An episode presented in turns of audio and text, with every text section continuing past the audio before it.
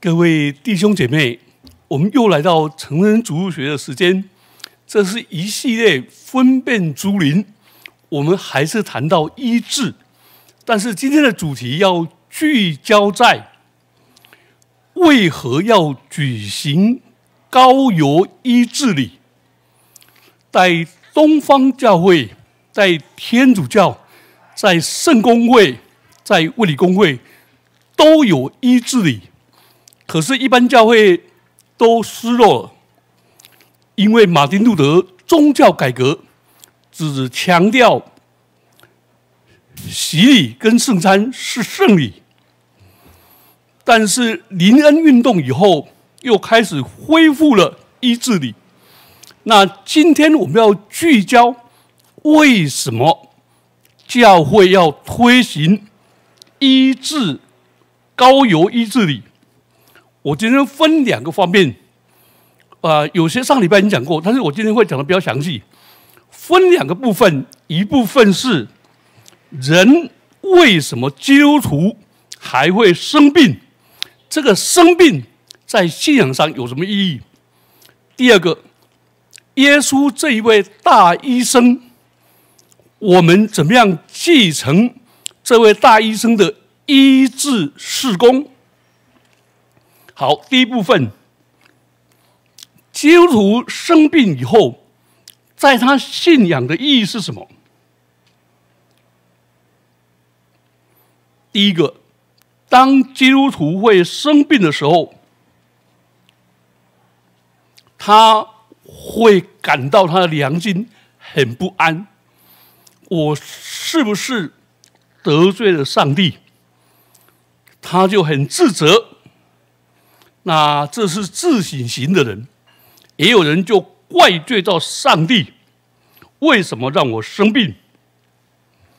所以疾病在人的身体、精神、情绪上，甚至整个人都受痛苦，感到自己的无能、力量跟力量的有限、生命的脆弱，所以疾病使人。隐约看到死亡，所以这时候他更需要信仰，更需要上帝的能力恩典，也需要从信仰的眼光看到他的生命这么脆弱，他生命最终还是要面对死亡，那这个基督教的信仰就非常的有意义。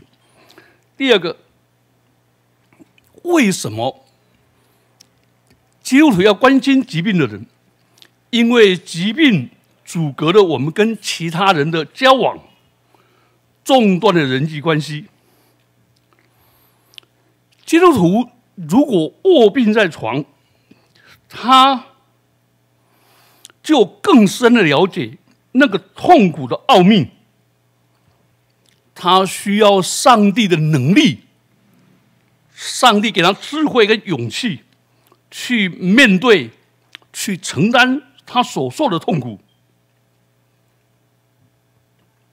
从耶稣基督的话语当中，我们就发现疾病是有意义的，是有价值的，因为耶稣在世的时候，常常去探访。慰问病人，换句话说，在世上这些弱势者生病的时候，耶稣没有定罪他们，反而继续关怀他们。所以，我们教会要关怀这些人的原因是，他们在最落寞、最沮丧的时候，需要上帝的爱；他们在人际被隔绝的时候。需要有些弟兄姐妹们去关怀，尤其台湾民间信仰里面，你一个人生病，你就是有霉气，就是有负能量，就是会感染人，所以大家避之唯恐不及，而是基督徒显出我们的爱、关怀跟接纳的机会。第三个，基督徒为什么也会生病呢？原因是当我们借着基督的入门礼受洗，领受了耶稣基督十字架上的救恩，我们与基督同死、同埋葬，也一同复活。我们领受了新生命，重生了，圣灵住在我们里面。但是住在我们里面，我们并不会成为一个无敌铁金刚，我们仍然在瓦器里，只是有这宝贝放在瓦器里，要显出神莫大的能力，显出这莫大能力是出于神，不是出于我们。哥林多后书四章七节，所以我们的生命是以以基督同藏在神的里面。哥罗西书三章三节，保罗。告诉我们，在哥林多后书五章一节说：“我们原知道，我们在世上的这地上的帐篷若毁了，必得神所造，不是人所造的，在天上永存的房屋。”换句话说，我们虽然有圣灵住我们里面，虽然我们是个尊贵的器皿，但是我们的身体会一天衰残一天。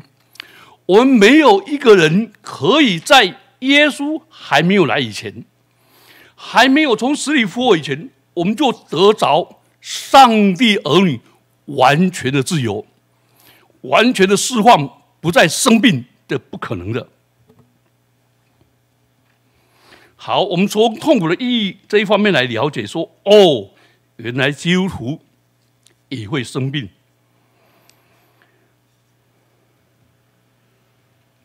好，接着我们来探讨那个生病跟罪恶的问题。疾病好像跟罪恶有紧密的关联，因为当我们的始祖犯了罪以后，地受了咒诅，就产生荆棘跟棘藜来，人的生命就有限。摩西说：“我们一生的年日是七十岁，若是强壮，可以到八十岁。但是，请注意，我们基督徒不要随便的说这个人有病，是因为他犯罪。很显然，在约翰福音第九章二到三节，有一个人生来是瞎眼的。耶稣说，不是这人犯了罪，也不是他的。”父母犯罪，耶稣前面说也不是，也不是，换句话说，不是二择一，都不是，是要在他的身上显出上帝的作为来。耶稣基督本身没有罪过，但是他应验先知以赛亚的预言说，他诚然担当我们的忧患，背负我们的痛苦。我们却以为他受责罚是被上帝击打苦待的，哪知他为我们的过犯受害，为我们的罪孽压伤。因他所受的刑罚，我们得平安；因他所受的鞭伤，我们得医治。我们是基督的身体，是基督的肢体。当我们受苦的时候，耶稣基督跟我们一起受苦。所以，才有保罗发出那种凯旋的声音说：“所以我们不上胆，外体虽然毁坏，内心却一天心事一天。我们这自战自清的苦楚，要为我们承受那极重无比的荣耀。所以，第三方面。”就是疾病在信仰意义第四第三方面，上帝奇妙的智慧安排我们人的生命在世上是有限的，但是这个有限要承受那极重无比永远的荣耀。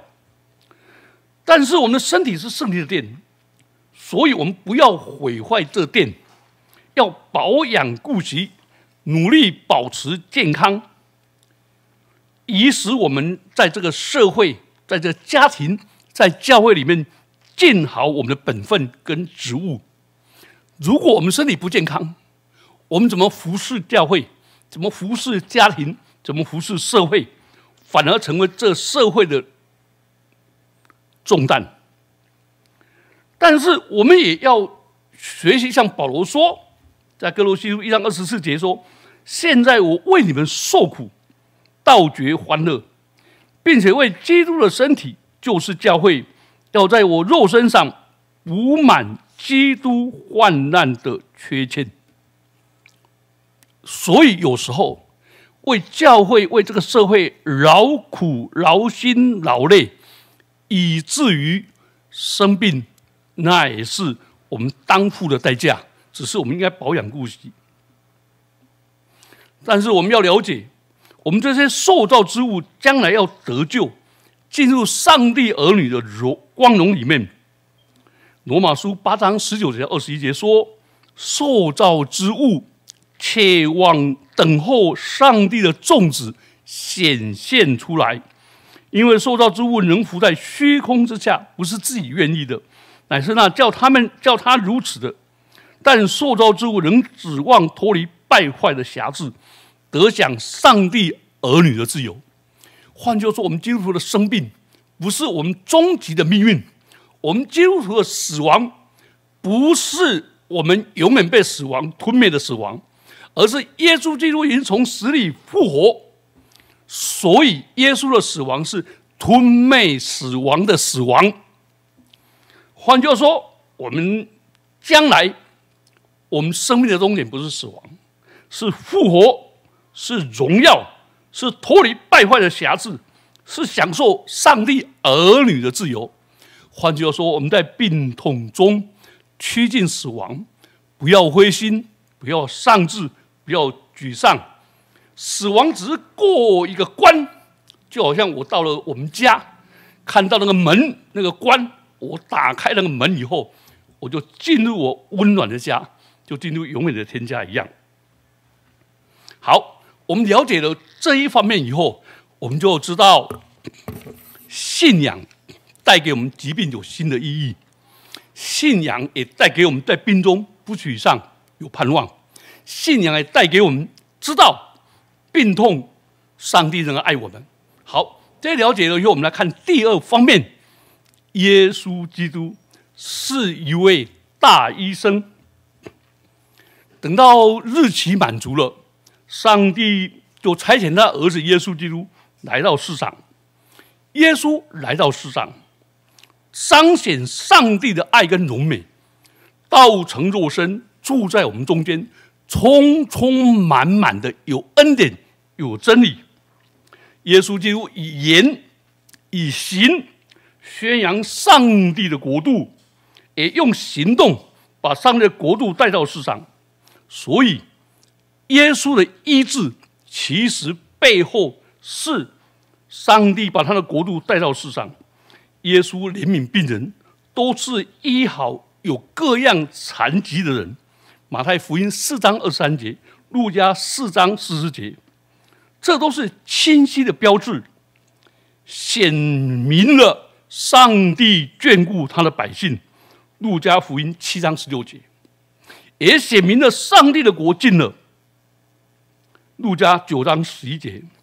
所以，耶稣的治病强调耶稣对人的爱跟怜悯，强调上帝的眷顾，也同时显出上帝国的能力来到人间。耶稣不只有不仅有治病的能力，他也有赦罪的权柄。他医治整个人，是包括灵魂，也包括他的身体。这是耶稣基督医病的意义。那我们来看耶稣基督的心肠。耶稣看到那么多痛苦的人，就大受感动。耶稣不但让病人触摸他。而且亲自担当他们的苦痛。马太福音八章十七节说：“这要应验先知的话，以赛亚的话说，他代替我们的软弱，担当我们的疾病。”耶稣就对他们说：“康健的人不需要医生，有病人才用得着。我来本不是招义人，乃是招罪人。”所以耶稣是病人所需要的医生，他怜爱所有受苦的人，甚至是跟他们认同。你知道耶稣将来在审判这世界的时候，他说什么？他说：“我病了，你们来看顾我。”换句话说，耶稣在世上怎么表达他的爱？他怎么对病人认同？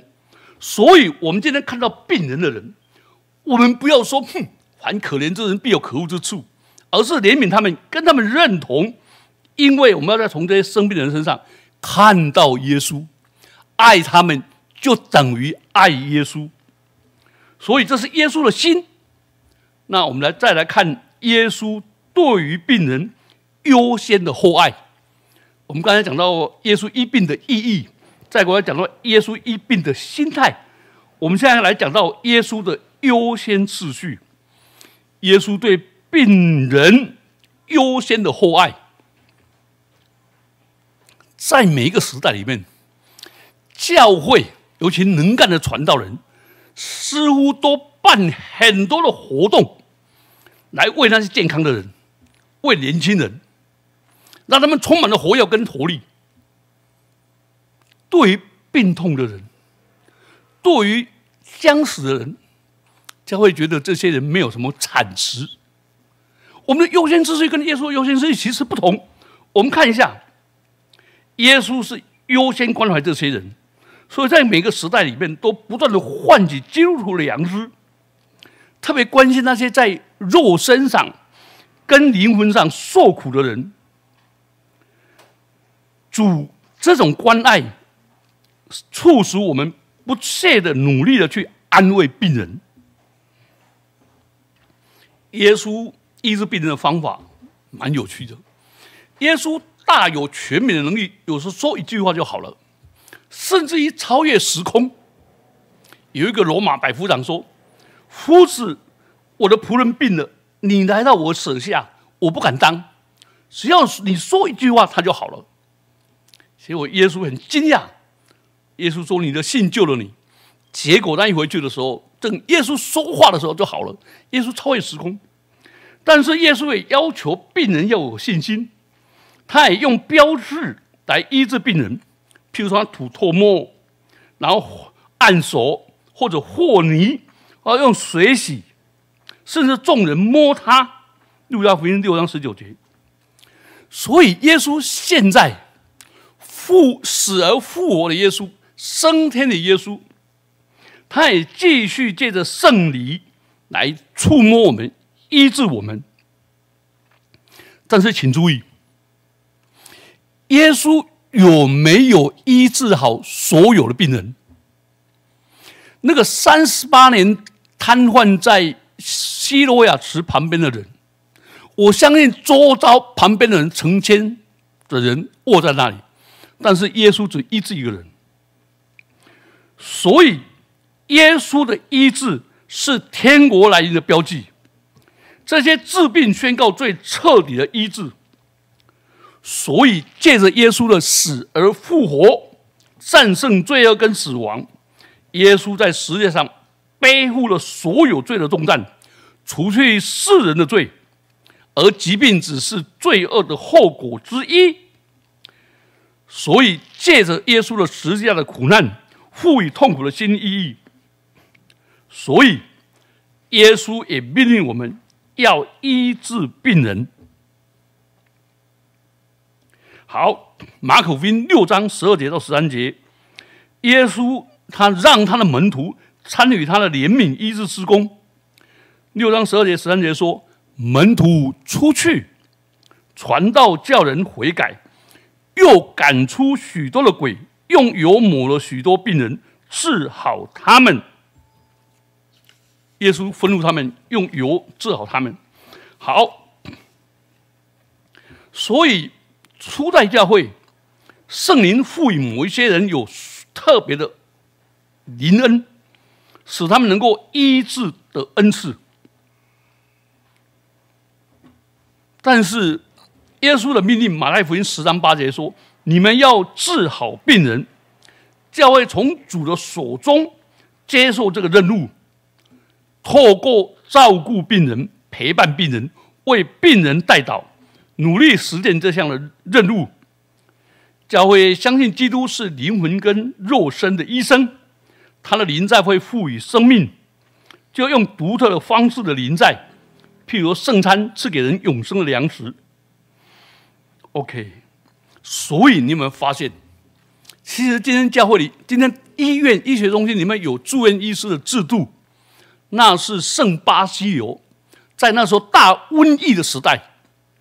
加帕多加就是像土耳其，加帕多加的三杰里面有一位大巴西流，他就把他的教堂整个开放出来，收留所有的流行病、那个瘟疫的人进来，然后教会的童工们日夜照顾，为他们洗伤口、医治他们，就产生教会的这制度。